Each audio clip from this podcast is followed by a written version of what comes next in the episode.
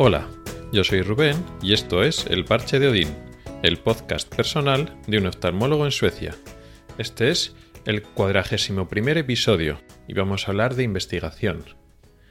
Realmente vamos a seguir el tema que abrimos la semana pasada, donde estuve explicando ese concepto de incentivos perversos.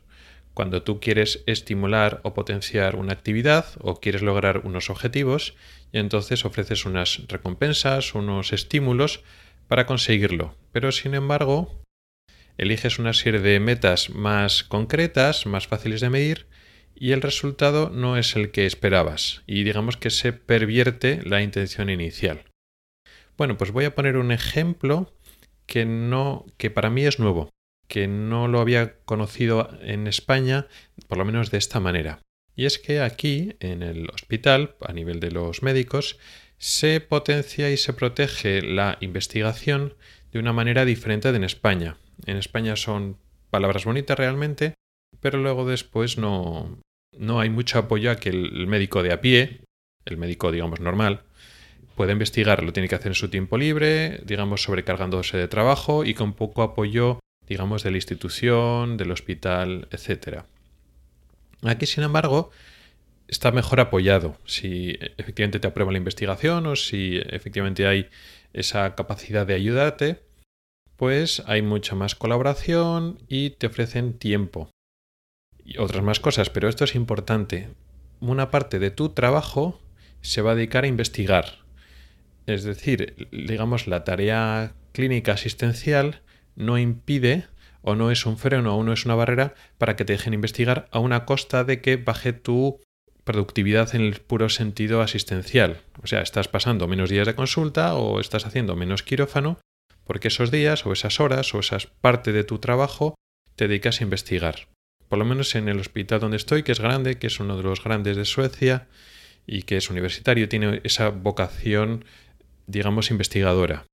Igual aquí se nota más esa protección o ese apoyo a la investigación que en otros hospitales más pequeños, pero creo que es una tónica así en general en Suecia de que se favorece más la investigación que, por ejemplo, en España. Lo cual está bien, tiene muchas cosas buenas, evidentemente, pero a nivel de medicina clínica tiene un efecto curioso, digamos no esperado, y que lo podemos categorizar en el concepto ese de incentivo perverso vamos a dibujar un poco el plantel. Aquí en Suecia, como ocurre en España, como en cualquier hospital, centro de salud, centro de especialidades, en cualquier sitio donde hay un grupo de personas trabajando, su capacidad laboral, su competencia, lo bueno que es el grupo trabajando, depende, bueno, pues de la proporción en sus miembros de gente con más talento, con más capacidades, con más actitudes, con más aptitudes, etcétera. Y pues siempre hay una proporción de gente muy brillante, muy buena, muy competente, una pues un poco más en la media, más mediocre, y otra gente que es menos brillante, menos competente. Eso es normal. Y eso pasa en todos los sitios. El caso es que cualquier cosa que haga que esa proporción cambie, que digamos que seleccionemos de esa media, de tal manera que estamos reuniendo en un mismo servicio, en una misma sección, en un mismo hospital o en un mismo país, proporcionalmente más gente brillante o más gente menos brillante va a hacer que la calidad asistencial sube o baje. Porque al final lo que es ofrecer una buena atención médica, pues depende sí de que el médico tenga medios, de que tenga tiempo, de que tenga oportunidad, de que tenga apoyo de recursos, por supuesto, eso es importante, pero tan importante como eso o más es la propia calidad del médico, sus competencias, sus cualidades.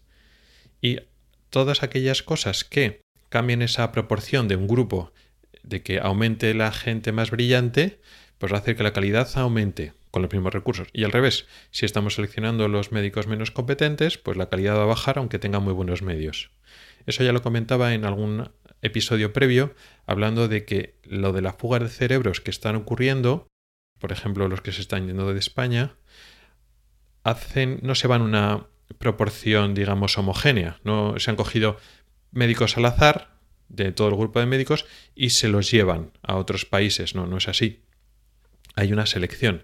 Y es más probable que la gente más competente o con más ambición o con más capacidades, pues no le valga lo que estaba pasando en España, que es un sistema médico en decadencia, donde están tratando mal a los profesionales, y entonces es más probable que los médicos mejores se vayan y los médicos no tan buenos pues se queden.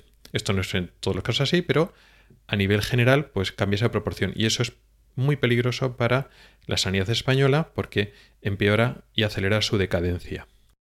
Bueno, pues aquí pasa algo parecido.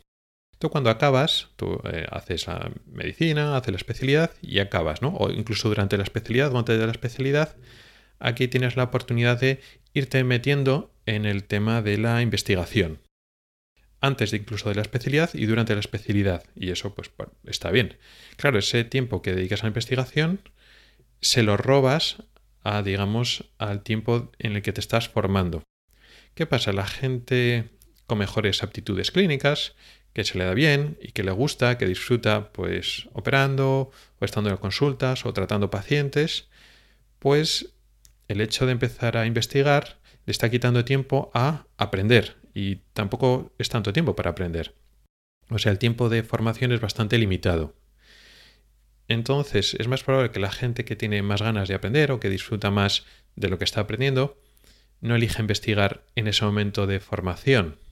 Sin embargo, las personas que sí han hecho medicina, empiezan y tal, pero no están muy a gusto con los pacientes, o se agobian con la responsabilidad, o no les llama especialmente, digamos, a coger competencias clínicas, el tema de la investigación es un alivio porque, pues eso, durante la formación o, antes, pues están empleando uno o dos días en lo que es investigación. Ya no están delante del paciente, digamos, solos ante el peligro o delante del toro, sino pues sí, haciendo cosas al departamento de investigación, pues con el tutor que les manda una serie de recados, de tareas. No es que no estén haciendo nada, pero es una labor más administrativa, más académica, eso lo podemos ver así. No tanto, porque realmente el, lo que es mejorar clínicamente o lo que exige mucho estudio y mucho esfuerzo, lo que pasa es que aplicado directamente a la atención. Digamos que es algo más relajado, más de despacho y menos en la consulta o en el quirófano. Con lo cual las personas que no se sienten especialmente a gusto con los pacientes, pues van a optar a esa parte investigadora y así están dedicando menos tiempo. ¿Qué pasa? Que aunque clínicamente no están mejorando, están, sí que están mejorando mucho su currículum y sobre todo va metiendo la cabeza, digamos, en esa carrera o en ese ámbito, en esos círculos de investigación donde van haciendo puntos y méritos para que luego eso cuenta para su carrera profesional. Mientras unos están más enfocados en mejorar clínicamente y ser buenos médicos, buenos cirujanos, buenos oftalmólogos, los otros van mejorando sus su currículum, su carrera propia, pero no están mejorando sus talentos clínicos. Claro, luego hagamos la residencia y seguimos con la especialidad. Que ya, ya de especialistas, con tu título de especialista, oftalmólogo aquí, pues muchos de los que ya han metido la cabeza en el concepto de investigación tienen la ventaja de que puedes seguir con ello. ¿Qué ventaja tiene eso?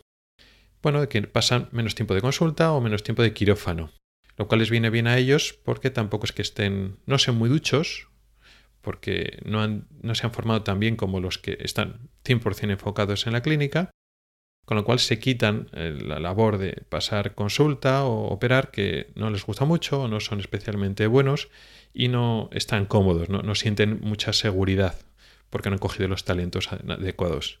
Y entonces se siguen por ahí. Entonces sí, pasan algún día consulta o lo que le toca, pero cada vez se van intentando meter más en ese tema para evitar en lo que no son tan buenos. Claro, pero esa gente tiene, va formándose un currículum mejor que los otros.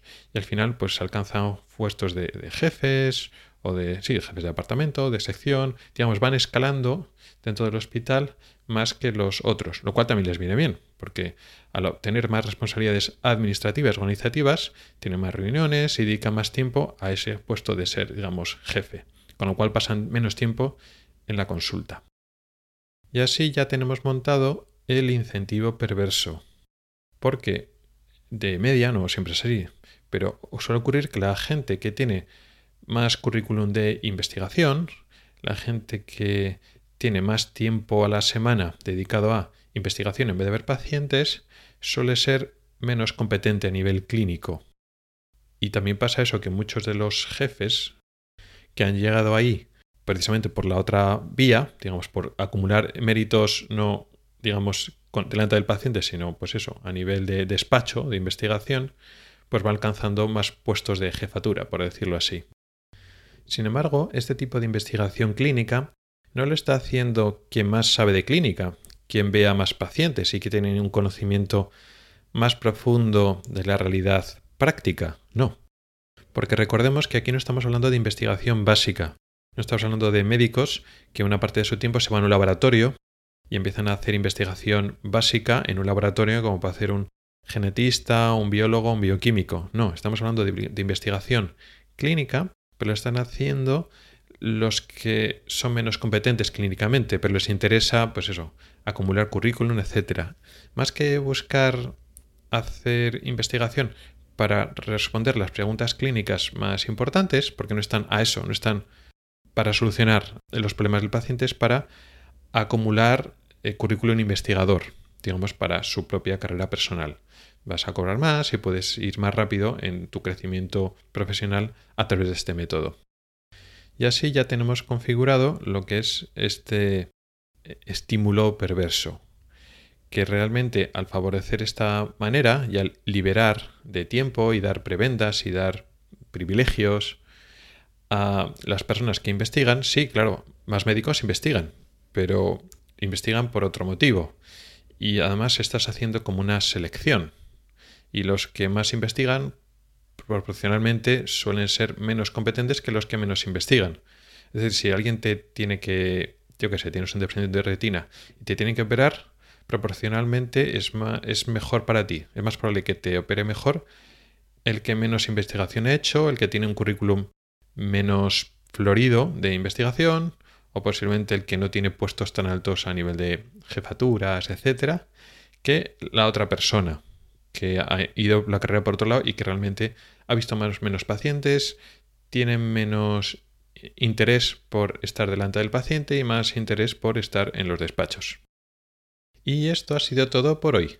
Gracias por el tiempo que has dedicado a escucharme. Puedes contactar conmigo por correo electrónico en elparchedodin.gmail.com o por Twitter en arroba elparchedodin. Puedes preguntar dudas, proponer temas o hacer comentarios.